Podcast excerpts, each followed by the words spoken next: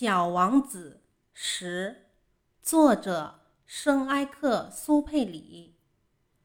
啊，小王子，就这样，我逐渐懂得了你那忧郁的生活。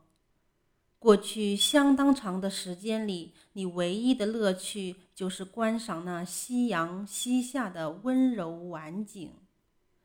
这个新的细节是我在第四天早晨知道的。你当时对我说道：“我喜欢看日落，我们去看一回日落吧。”可是得等着，等什么？等太阳落山。开始你显得很惊奇的样子，随后你笑自己的糊涂。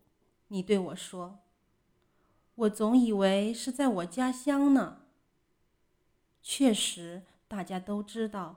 在美国是正午时分，在法国正夕阳西下。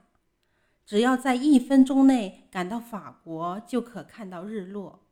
可惜法国是那么的遥远，而在你那样的小行星上，你只要把你的椅子挪动几步就行了，这样你便可随时看到你想看的夕阳余晖。一天。